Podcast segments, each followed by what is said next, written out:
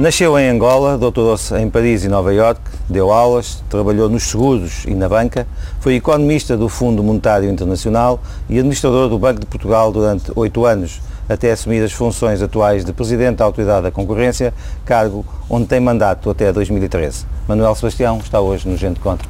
Bom dia, Sr. Professor. Um, já vamos às questões da, da, da, concorrência, mas eu gostava de aproveitar a sua experiência uh, no FMI, onde trabalhou entre, entre 88 e 92, para pedir que nos explicasse, uh, em poucas palavras, como é que se desenrola este processo de resgate. Temos neste momento uma equipa no terreno, com técnicos de, do FMI, do BCE da União Europeia, que vem fazer o levantamento no terreno. Quais são as etapas seguintes? É, bom, é, como disse bem, eu trabalhei no Fundo Monetário Internacional de 88 a 92, portanto já vão uns anos. E relativamente a esse período, eu julgo que há agora duas diferenças eh, fundamentais. Eh, uma de natureza institucional eh, e outra de natureza conceptual.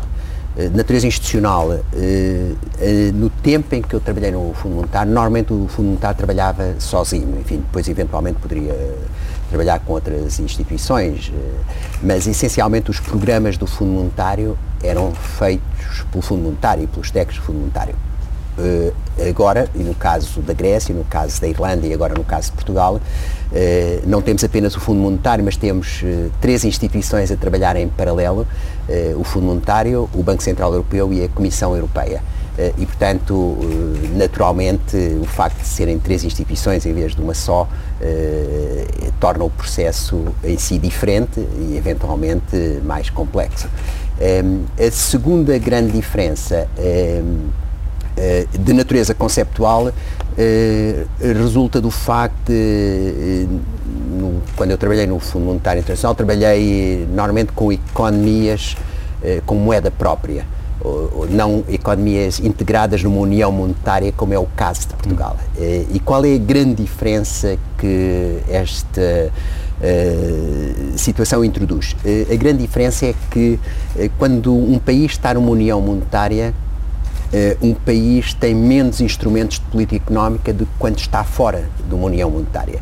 Uh, não tem moeda própria uh, e, portanto, não tem dois instrumentos que são normalmente muito utilizados em programas do, de ajustamento. São a desvalorização? Que é a taxa de câmbio é. e a taxa de juro.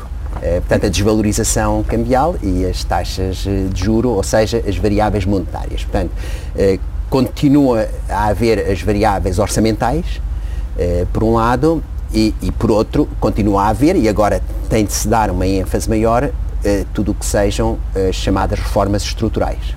Eh, e, portanto, isto causa uma diferença, ou, enfim, há aqui uma diferença conceptual no, nos programas de ajustamento pensados para países com moeda própria ou pensados para países eh, numa união monetária. E qual é o, digamos, o raio da ação dos técnicos que estão no terreno? São eles que, que identificam a situação, que propõem uh, o caderno de encargos ao país, que uh, quem é que depois uh, estipula o montante? Isso, eles dão uma indicação para os, para os responsáveis do, do, banco? Como é que tudo isso resumidamente se passa? O que se passa normalmente é que portanto, há uma equipa técnica que analisa a situação, uh, identifica os desequilíbrios existentes uh, e, e, nesse aspecto o Fundo Monetário julgo que tem, tem, tem muita capacidade para uh, identificar bem quais são os desequilíbrios e medir a dimensão desses desequilíbrios e, e depois desenhar um programa ajustado à correção desses desequilíbrios. E esse programa uh, tem, obviamente, uh, o contributo das pessoas que estão no terreno, mas são eles, até onde é que vai a autonomia dessas pessoas? Não, essas pessoas têm uma razoável autonomia na, na identificação do, do, do, dos problemas na, e, e, na, digamos, na conceptualização do, programa que deve ser ajustado, mas depois o programa é, é finalizado eh, na, em Washington e neste caso terá de ser finalizado também em Bruxelas e em Frankfurt, porque estão a Comissão e o Banco Central Europeu envolvidos, uh, e finalmente, quando tudo está, enfim, uh, definido e arrumado, então tem de ser aprovado pelos conselhos destas instituições. No caso do Fundo Monetário é o Conselho do Fundo Monetário, no caso da Comissão Europeia será penso, uh, a, Comissão, propriamente dita, e no caso do BCE terá de ser o Conselho de Governadores. E, e, esse programa de ajuda inicia-se com, uh, com as propostas do, do FMI, do, do, do, Banco Central Europeu, da União Europeia, uh, ou tem uh, algum primeiro input do lado de quem vai beneficiar da, digamos, da ajuda? Não, é muito interativo, uhum. quer dizer, naturalmente programas deste género envolvem uma grande interação entre as autoridades nacionais e as autoridades de, do Fundo Monetário, neste no caso da Comissão e do Banco Central Europeu. No caso português tem-se falado basicamente num programa há três anos, talvez que com uma dotação de 80 mil uh, milhões de euros, o, o acompanhamento disso é trimestral. Uh, Uh, não estou em condições de precisar, não conheço as características de, de, um, de um, programa atualmente. Uh, agora, enfim, naturalmente o facto também de os programas uh, serem feitos em contexto de União Monetária e sem as tais variáveis de ajustamento tipo de desvalorização cambial ou taxa de juro, eh, vai exigir certamente um tempo maior eh, para o funcionamento do programa. O senhor conhece, obviamente, bem o caso português. Eh, qual é que deverá ser o caderno de encargos do FMI para Portugal? Tem algumas ideias? É claro, obviamente, não lhe vou pedir que faça aqui um exercício especulativo, mas basicamente tem-se falado na redução do, do custo do, do, dos experimentos, no aumento de impostos. É, é, um bocadinho tudo isto que aí vem. Os eu, portugueses devem estar à espera. Deixe-me talvez pôr-lhe enfim, o assunto de uma outra maneira. Eu julgo que a economia portuguesa nos últimos, nas últimas décadas teve, passou por períodos de grande ajustamento e inclusivamente não só a economia portuguesa, como a sociedade portuguesa. e indo, digamos, não muito longe, mas suficientemente longe, nós tivemos uma primeira grande ruptura na sociedade portuguesa em 74 eh, eh, em resultado da qual, eh, portanto, o sistema político português evoluiu para uma democracia, tivemos de fazer a descolonização, e a partir daí tivemos de olhar para a Europa. Portanto, isto constituiu uma ruptura muito grande na sociedade e na economia portuguesa e felizmente nós temos a noção de que esta ruptura foi bem gerida e, e, e foi razoavelmente bem sucedida. Uh, depois nós voltamos a ter uh, duas grandes mudanças uh, que ocorreram em momentos diferentes do tempo, mas que também se passaram razoavelmente bem. Foi a adesão à União Europeia em 86 e a adesão à União Monetária em 99. e, portanto, foram mudanças muito grandes da sociedade portuguesa e, enfim, correram razoavelmente bem. Mas mudanças em que nem sempre tivemos à altura, porque esta é a terceira vez que o FMI vem é a terceira vez, é a terceira vez. Eh, o que acontece agora é que nós vamos ter, portanto, uma nova ruptura. Eh, estamos em fase de ter uma nova ruptura. Eh, chegámos a situação, uma situação de grandes desequilíbrios e, e esses desequilíbrios têm de ser corrigidos. E tal como eu vejo a questão, eu julgo que nós, portanto, vamos ter esta grande ruptura eh, penso que vamos ter de nos tornar uma economia uh, mais flexível uh, e, e, mais apta a, a, enfrentar o mundo global em que nós estamos e estou em crer que tal como nas rupturas anteriores ou nas mudanças anteriores, enfim, nós teremos capacidade de, de, fazer esta ruptura e de fazer esta mudança com, enfim, com sucesso. Haverá muitos problemas, haverá muitas dificuldades, mas não há razão nenhuma para que nós não consigamos superar uh, estas dificuldades. Serão muitas, serão muitas e são possivelmente maiores do que as que tivemos no passado. Eu percebo o tom positivo que, que dá a situação, mas não é deprimente em termos coletivos que Portugal, pela terceira vez, em 35, 30 e poucos anos, eh, não tenha capacidade para resolver uh, os problemas das finanças portuguesas? Bom, seria melhor uh, se tivesse sido de outra maneira, mas realmente os, uh, os desequilíbrios neste momento são uh, tais que exigem esta ajuda externa. E, portanto, Isso nós sabemos, mas como é, como é que de fora se olha, uh, isso já portanto, um pouco pelo mundo, como é que de fora se olha para esta cíclica incapacidade portuguesa de se adequar à, à riqueza que produz? Eh, não, não, não se olha, digamos, eh, com olhos muito negativos. É, obviamente, neste momento é um momento de crise e, portanto, isso suscita normalmente muitas críticas e, e uma atitude muito negativa, mas Portugal também, de outros pontos de vista, tem feito progressos notáveis e, portanto, obviamente, neste momento, olha-se com muita apreensão, mas eu penso que isto passará e eu estava a colocar esta questão porque, como sabe, na Alemanha e também na Finlândia, que vai estar uh, votos uh, precisamente uh, este domingo, um, se as pessoas contestam a possibilidade desta ajuda. Isto não, não, não é sinal de que, pelo menos, a sociedade europeia, a União Europeia, olha para Portugal com, com, olhos, com um olhar muito crítico. Não, naturalmente, enfim, quando um país chega à situação a que Portugal chegou, tal como a Grécia ou a Irlanda... Sempre no sul da Europa? A Irlanda não está no sul da Europa. Sim, está na periferia, mas é, além do, do, do, caso grego e português, há também os déficits uh, excessivos de italianos e espanhóis. Portanto, o sul Todos da Europa é um problema permanente para a União Europeia. Vamos lá ver, eu estou convencido que, enfim, naturalmente suscita apreensão, suscita interrogações, uh, mas também, uh, enfim, penso que há capacidade uh, uh, política e económica para superar estes problemas e naturalmente terá de haver um grande trabalho político no sentido de evitar que uh, a ajuda externa que vai ser necessária seja bloqueada e, e certamente enfim, haverá, serão encontrados os meios adequados para que isso não aconteça. O senhor acha, neste cenário, uh, que é catastrofista pensar que o euro está em perigo? Uh, o euro está em dificuldade, mas não creio que esteja em perigo. E, e, enfim, eu pertenço àquelas pessoas que pensam que seria impensável uma saída de Portugal do euro. Uh, e, portanto, acho que, enfim, as dificuldades são, são várias, mas uh, penso que, enfim, serão superadas. Para terminar este, este, este uh, capítulo da nossa entrevista, a semana passada estive aqui neste espaço o, o sociólogo Boaventura Sousa Santos, que considera que existe um ataque especulativo da parte de, dos Estados Unidos à, à moeda única europeia. Compartilha desta, desta, desta visão?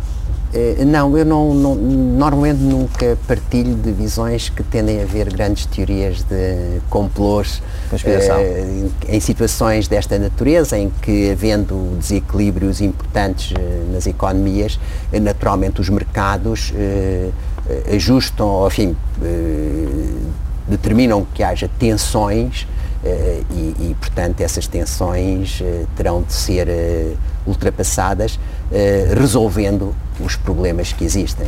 E penso, portanto, não acho que a teoria da conspiração é sempre uma teoria. Uh, enfim, procuro sempre encontrar uma explicação uh, mais uh, próxima dos, daquilo que os economistas chamam os fundamentos da economia. E, e, e essa, quando nós verificamos isso, constatamos que há de facto situações de desequilíbrio que provocam grandes tensões e que têm de ser resolvidas. Manuel Sebastião sobre a intervenção do Fundo Monetário Internacional em Portugal. Eu trabalhei no Fundo Monetário Internacional de 88 a 92, portanto já vão uns anos. E relativamente a esse período, eu julgo que há agora duas diferenças fundamentais. Eh, uma de natureza institucional eh, e outra de natureza conceptual. Quando um país está numa união monetária, um país tem menos instrumentos de política económica do que quando está fora de uma união monetária. O facto também de os programas eh, serem feitos eh, em contexto de união monetária e sem as tais variáveis de ajustamento tipo de desvalorização cambial eh, ou taxa de juro, vai exigir certamente um tempo maior para o funcionamento do programa. Haverá muitos problemas, haverá muitas dificuldades, mas não há razão nenhuma para que nós não consigamos superar uh, estas dificuldades. O euro está em dificuldade, mas não creio que esteja em perigo. Vamos então às questões da, da concorrência. Um, na proposta que fez para a revisão da lei, uh, aponta alterações significativas ao regime de infrações e sanções. Um, porquê? Primeiro, Acho... nós não fizemos nenhuma proposta, nem temos capacidade para o fazer. O que nós fizemos foi uma reflexão interna muito profunda, muito completa sobre o que é que poderia ser uma revisão da lei da concorrência. Mas, mas, mas sente que falta poder à autoridade da concorrência? Vamos lá ver, não direi que falte poder, mas eh, penso que temos uma boa lei de concorrência, mas que a lei da concorrência que temos podia ser muito melhorada e se assim acontecesse, o, o que resultaria dessas melhorias seria uh, uma capacidade maior da, da autoridade da concorrência de atuar. Uh, e concretamente, enfim, nós temos uh, várias ideias sobre como é que isso pode ser melhorado uh, e naturalmente, digamos, a capacidade da autoridade da concorrência seria reforçada. Também nesse campo de poder mexer nas infrações e nas, nas, eh, nas sanções? Não, eh, nessa matéria nós temos uma capacidade de sancionar bastante boa. Eh, o que acontece é que depois, quando nós sancionamos, há todo um sistema de recursos que tem a ver com o sistema judiciário e... Tem perdido alguns desses recursos? Não, não, não temos perdido muitos, mas perdemos agora recentemente, no caso de uma infração da PT, Uh, perdemos na primeira instância e perdemos também na segunda instância. Mas, aliás, perdemos na segunda instância porque recorremos. A Autoridade da Concorrência, pela primeira vez, recorreu uh, da decisão de primeira instância, uh, voltou a perder na segunda instância, mas eh, entendemos que o assunto não está completamente esclarecido, porque havia questões que tinham de ser esclarecidas ao nível da segunda instância e não o foram, e portanto nós estamos neste momento no processo de esclarecer essas questões. E portanto, eh, como eu já tive a oportunidade de dizer, a palavra final ainda não foi dita e veremos o que é que vai acontecer. Eh, agora, digamos, uma nova lei da concorrência, se for considerada, enfim, adequada, trará, eh, de facto, melhorias muito grandes eh, ao sistema de concorrência. E em que áreas é que é, essas mudanças são mais necessárias? São mais necessárias essencialmente em, nas seguintes frentes. Primeiro, a atual lei da concorrência depende muito de legislação subsidiária, nomeadamente o Código de Procedimento Administrativo, o Código de Processo Penal e, e o regime geral de contornações. Uh, o que acontece é que, ao depender desta legislação subsidiária, uh, torna o, todo o processo mais complexo e, e, e mais difícil de aplicar, uh, incluindo pelos próprios juízes. e, portanto, se nós conseguirmos que a lei da concorrência seja o mais autónoma possível destes regimes legais, torna, portanto, a lei muito mais eficaz de aplicar. Eh, depois, há também na questão das sanções, eh, normalmente há recursos.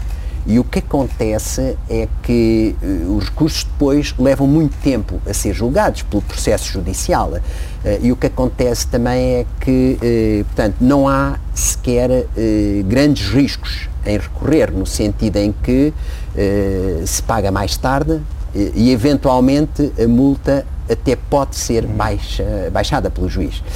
Um, o que acontece, na, enfim, se for considerado adequado, é que nós pensaríamos que, uh, no caso de haver recurso, muito bem, uh, o recurso deve ser sempre consagrado na lei, mas uh, então, se o recurso for perdido, deve haver juros de mora por, por, pelo tempo que passou. Uh, segundo, uh, neste momento os juízes têm a possibilidade de manter a multa ou baixá-la. e nós também entendemos que deveria haver a possibilidade do juiz aumentar a multa, portanto, introduzir um fator de risco no recurso. Finalmente, os recursos, sobretudo quando são, envolvem várias empresas, os recursos depois podem ser atribuídos a diferentes juízes. E o ideal seria que todos os recursos do mesmo processo eh, fossem atribuídos ao mesmo juiz e isto tornaria a coerência de todo o processo eh, melhor e mais uma, uma, uma, grande questão da atualidade é relacionada com os combustíveis. O seu antecessor no cargo, Abel Mateus, chegou a dizer que os preços dos combustíveis subiam como foguetões e desciam como penas. Um, que problemas é que se põe ao, ao, ao regulador uh, neste exato momento que estamos a viver com a subida do preço do petróleo em consequência da, da, da crise que nós conhecemos no mundo árabe e não só? É, portanto, eh, vamos lá ver, eu não, não a minha posição é que eu não comento afirmações do, do meu antecessor e, portanto, sobre esse ponto não comentarei nenhuma das afirmações que ele fez. Agora, sobre a questão dos combustíveis, portanto, e nomeadamente sobre a questão de, das subidas e das descidas, não é verdade. Não é verdade. o que se passa e a análise da Autoridade da Concorrência permite afirmar com toda a segurança o seguinte, quer dizer, quando nós analisamos esta história de, de, de subir como foguetões e descer como penas, é um fenómeno que está identificado na teoria económica, é verdade, é um fenómeno característico do mercado dos combustíveis, mas também de outros mercados eh, com uma estrutura razoavelmente concentrada, tem a sua explicação económica. Quando nós utilizamos técnicas econométricas muito sofisticadas, nós identificamos de facto este fenómeno e a Autoridade da Concorrência para o período 2004 a 2008, eh, eh, segundo essas análises muito sofisticadas, de facto identificou eh, muito do problema vem do exterior, porque vem dos tais preços internacionais.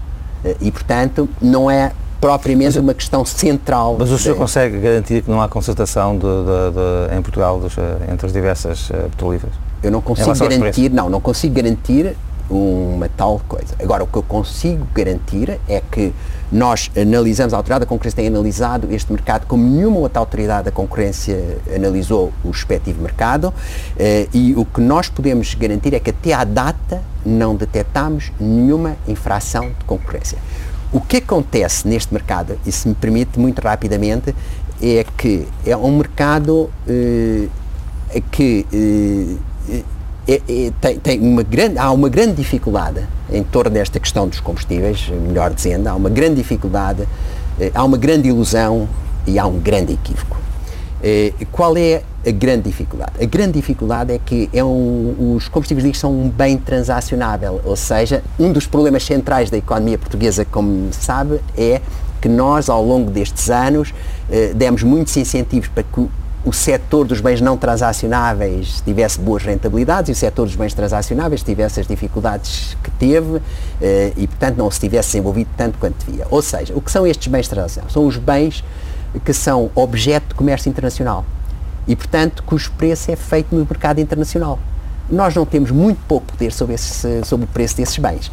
Agora, nós pensamos sempre em bens transacionáveis quando exportamos, mas há bens transacionáveis também quando importamos. É o caso dos combustíveis líquidos, o preço é formado nos mercados internacionais. E o que acontece é que nesses mercados internacionais estes preços têm estado sujeitos a uma grande tendência no sentido da alta, a muita instabilidade eh, e Além do mais, como são preços cotados em dólares, quando nós transferimos esses preços para euros, ainda há um efeito cambial em cima de tudo isto. Portanto, há aqui uma grande dificuldade. Mas, mas a grande dificuldade é do facto de ser um bem transacional, não é de haver infrações de concorrência, que até à data não foram detectados. Não quer dizer que não venham a ser, mas, mas não foram. Deixe-me deixe uh, introduzir aqui outro ponto. Já este ano, Carlos Barbosa, que como sabe é o Presidente do Automóvel Clube Portugal, defendeu que os lucros anunciados pela Galp, que subiram cerca de 40, um pouco mais de 40% em 2010, provam que não há concorrência nem regulação no país. Como é que responde a essas críticas? Uh, não, dizer, não tem nada a ver a questão dos lucros com uh, haver concorrência ou não haver concorrência geral. Uh, a, questão que se passa é que a Galp é uma empresa multinacional que opera em vários mercados e, portanto, enfim, o que nós temos de observar não são os lucros, o que temos de observar é se o mercado funciona de acordo com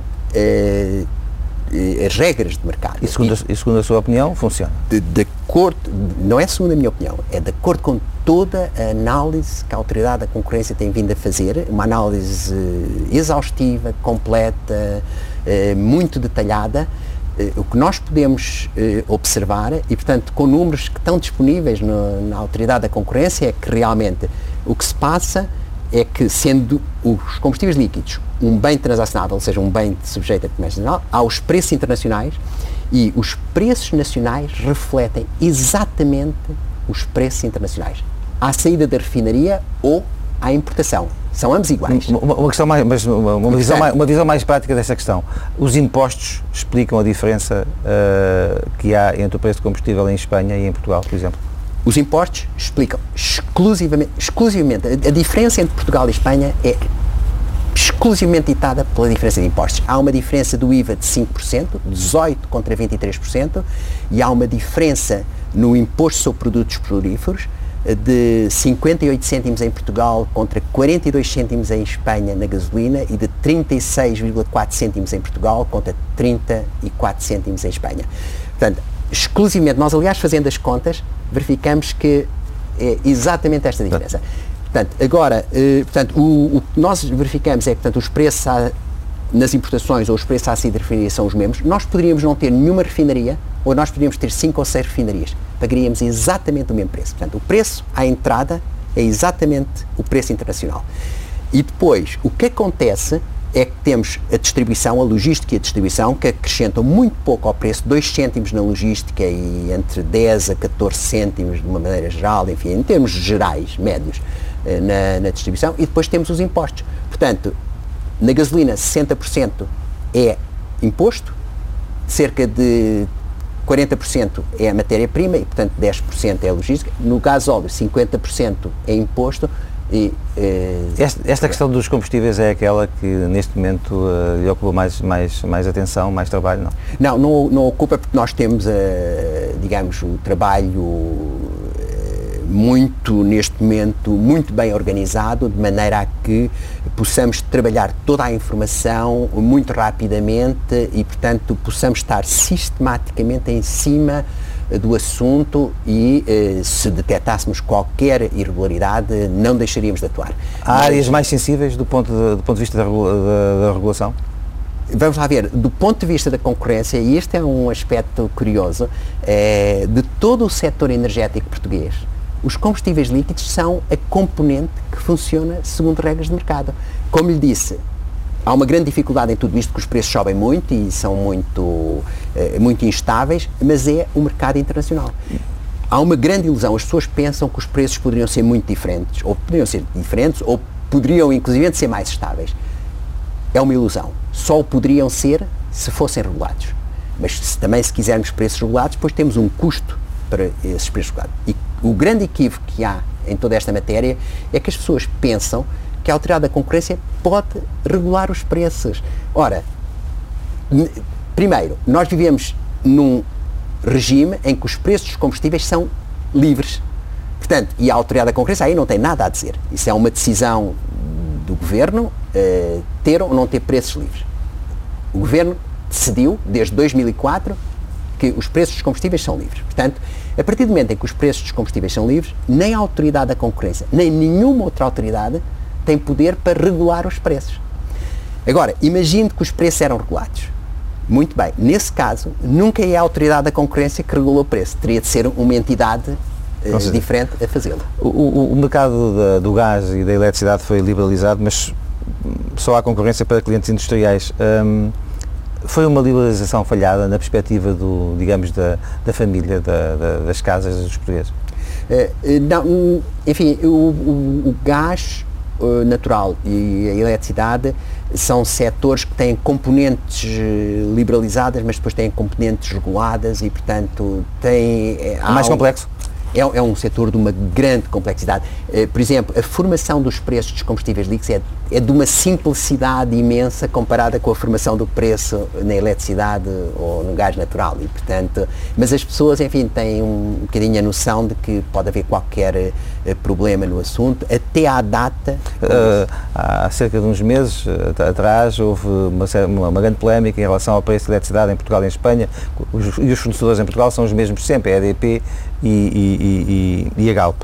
Ah, não acha que uh, o mercado ibérico devia ter tido mais, uh, devia ter refletido mais nos preços? Essa liberalização do mercado devia ter tido efeitos mais benéficos para os consumidores? Uh, em princípio, é, é o, é, o, processo de, de, liberalização é um processo mais complexo no caso da eletricidade e, portanto, como digo, continua a haver componentes reguladas, componentes não reguladas e agora é um, é um processo que tem de ser muito bem gerido e no final penso que resultará em benefícios para, para, a sociedade portuguesa e para os consumidores. No final, a, a, quanto, a quanto tempo? Não, não tenho a noção, porque não, não depende de nós. A liberalização de um setor e a completa liberalização do setor nunca depende da autoridade da concorrência. Mas estava-lhe a pedir uma, uma, expectativa. Uh, enfim, tem-se progredido bastante, nomeadamente ao nível de, do MIBEL, que é a relação com a Espanha. Uh, a situação tem, tem melhorado muito desde que o mercado foi eh,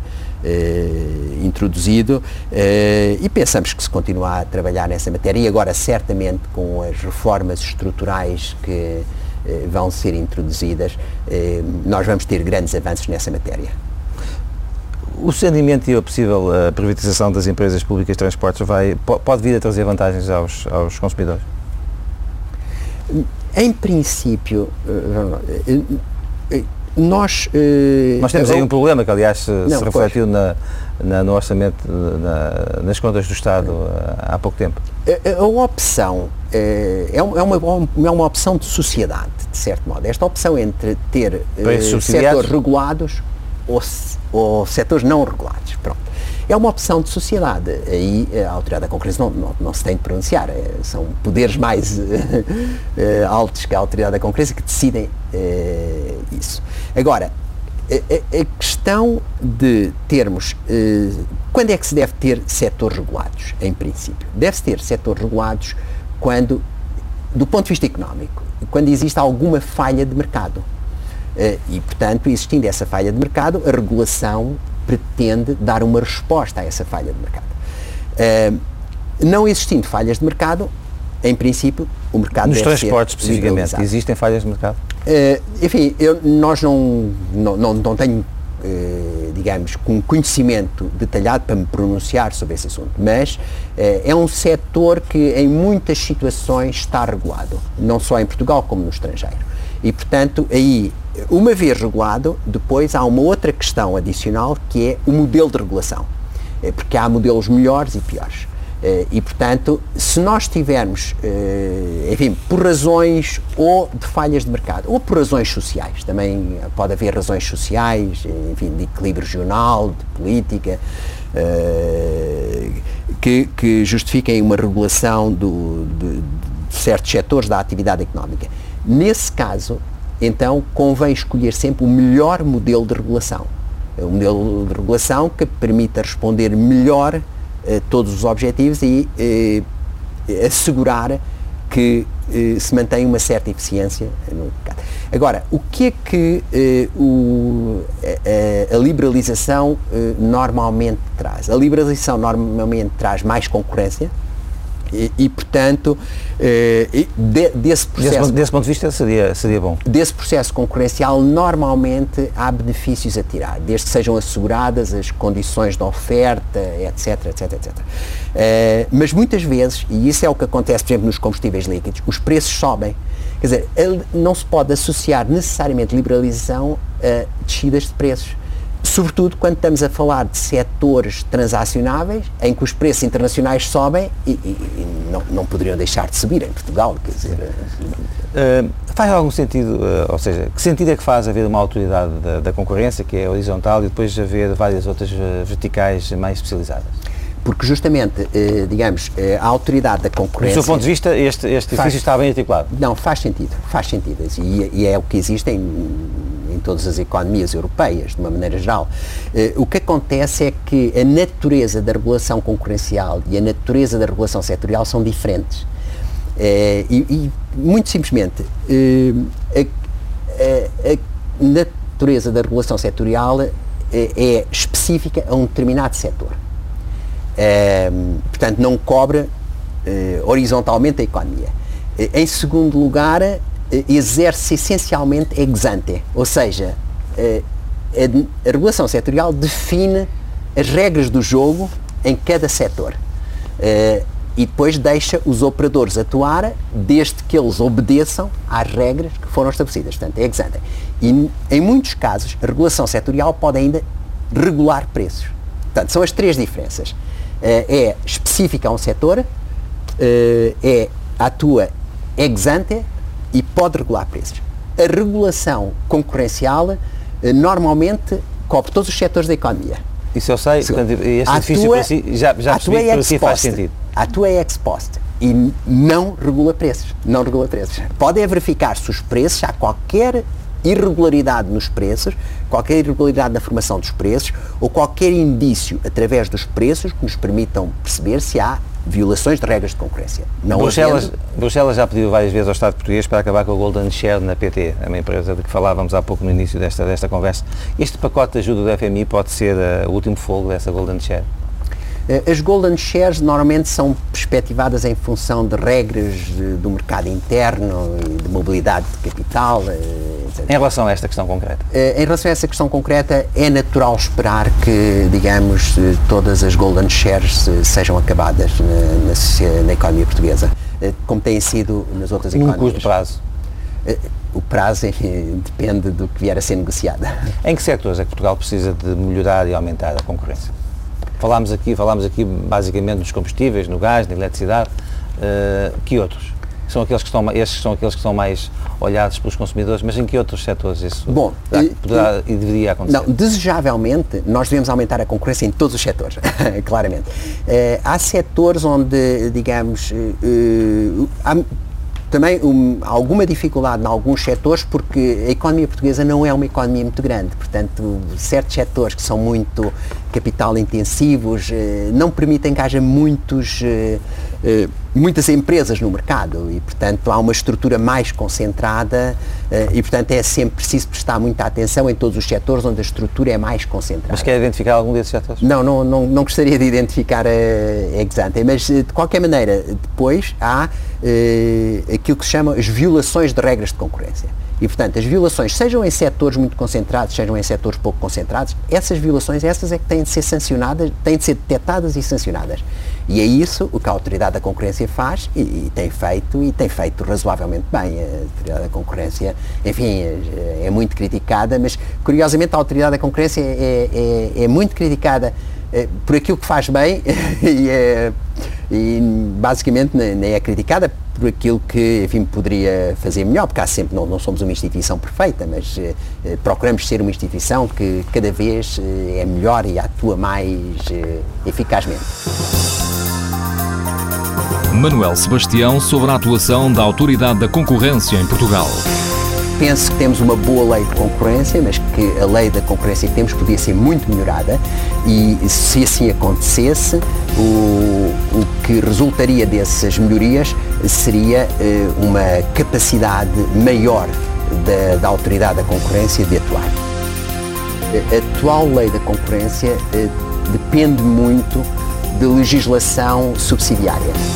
Há uma grande dificuldade em torno desta questão dos combustíveis, melhor dizendo, há uma grande dificuldade, eh, há uma grande ilusão e há um grande equívoco.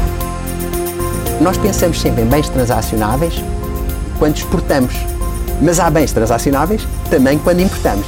É o caso dos combustíveis líquidos, o preço é formado nos mercados internacionais. A diferença entre Portugal e Espanha é exclusivamente ditada pela diferença de impostos é natural esperar que, digamos, todas as golden shares sejam acabadas na, na, na economia portuguesa. Manuel Sebastião, eu uh, proponho-lhe agora um, um, espaço um pouco mais uh, pessoal. Uh, já deu aqui ao longo desta entrevista um exemplo da sua postura, que é mais silenciosa e discreta do que o seu, do que o seu antecessor no cargo. Faz parte essa sua forma de estar na vida? É uma, é uma estratégia que lineou para, para o exercício do cargo ou é um traço de personalidade? Julgo que é um traço de personalidade e julgo que é uma estratégia que delineei. Uh, enfim, eu tenho a noção de que. Porque a concorrência é discreta? Uh, eu julgo que sim, é discreta, mas é eficaz. o facto de ser discreta não quer dizer que não seja eficaz. Agora, a minha ideia é a seguinte, não sendo um, um cargo eleito, eu... Nomeação política? Certo, mas é um cargo, portanto, tem de ser exercido com, com suficiente descrição, o que não quer dizer que não, não seja exercido, reportando tudo o que se faz. E, de facto, eu entendi que, ao reportar ao Parlamento, diretamente e em primeira mão, toda a nossa atividade e todos os nossos trabalhos, eh, eh, que eu estava a prestar, digamos, eh, essa informação ao país que era necessário. E realmente eu gostaria só de chamar a atenção, o meu antecessor em cinco anos foi oito vezes ao Parlamento. Eu em dois anos e meio fui 16 vezes ao Parlamento.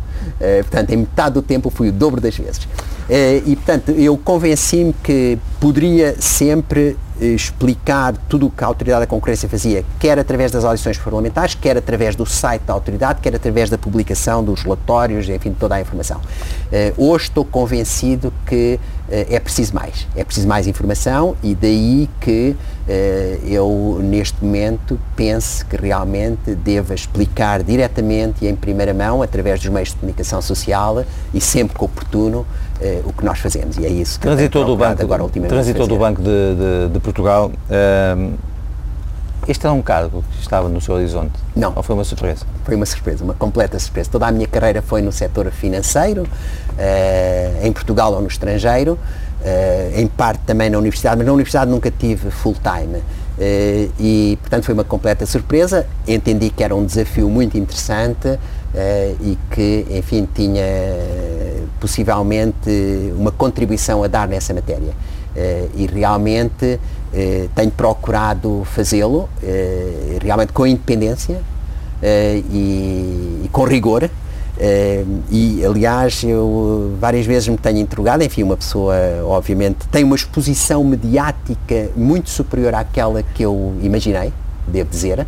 Não antecipei a exposição mediática de um cargo desta natureza, mas enfim, olhando para trás, eh, estou convencido que o nosso trabalho eh, tem sido um trabalho muito sério, eh, muito profissional, muito exaustivo e, enfim, estou certo que será reconhecido como tal. No Banco, no Banco de Portugal fez parte da equipa de Vitor Constâncio, mantém contactos? Mantemos contactos, naturalmente, enfim, são de facto é, contactos pessoais ou também falam do país e do estado da economia? É, enfim, não, não temos, mas sempre que, enfim, nos encontramos, temos nos encontrado poucas vezes, mas sempre que nos encontramos, enfim, falamos de tudo um pouco, certamente. E agora, enfim, é um, é, o facto de, de, mantermos uma boa relação, enfim, é um sinal de que foi um, um contacto muito útil. O senhor nasceu em Luanda, em Angola. Um, a África representa alguma coisa para si? Voltou à África? Guarda alguma coisa dessas raízes africanas ou não? Ah, muito. A África é algo que nos fica sempre no coração. Eh, Tem lá voltado? Tenho lá voltado, tenho lá voltado. O meu pai era um oficial do Exército e, portanto, por essa razão é que Uh, nasci em África, ele estava em África e aliás ele era um apaixonado da África e fez grande parte da sua carreira em África e portanto nós nascemos lá e vivemos lá há muitos anos, em, em Angola particularmente e depois um bocado em São Tomé uh, e a África fica-nos no coração para sempre. O senhor como é que se define politicamente? É um homem de esquerda? julgo que sou sobretudo uma pessoa independente, procuro ser independente, não só no exercício das minhas funções, mas na minha maneira de estar na vida e na minha maneira de ser. Mas a independência não está ligada, uh, permite ter convicções uh, em relação, sobretudo, ao modelo de sociedade. Uh, Quer explicitar alguma coisa nesse, nesse campo? O modelo de sociedade, eu, eu, eu julgo que eu defino-me essencialmente como uma pessoa muito liberal e muito tolerante. Eh, eu acho que é talvez a, a definição melhor que se me aplica. Eh, e, portanto, enfim, procuro sempre nas minhas opções, sempre que sou chamado a, a exercer os meus direitos de cidadão, Uh, a buscar já, já, já as vota opções. Vota sempre no mesmo partido ou já votou em mais do que um? Não, não, não tenho votado sempre no mesmo partido, não. Manuel Sebastião sobre a sua vida pessoal meu antecessor em 5 anos foi 8 vezes ao Parlamento. Eu em 2 anos e meio fui 16 vezes ao Parlamento. Não antecipei a exposição mediática de um cargo desta natureza. A África é algo que nos fica sempre no coração. Eu defino-me essencialmente como uma pessoa muito liberal e muito tolerante. Não, não, não tenho votado sempre no mesmo partido, não.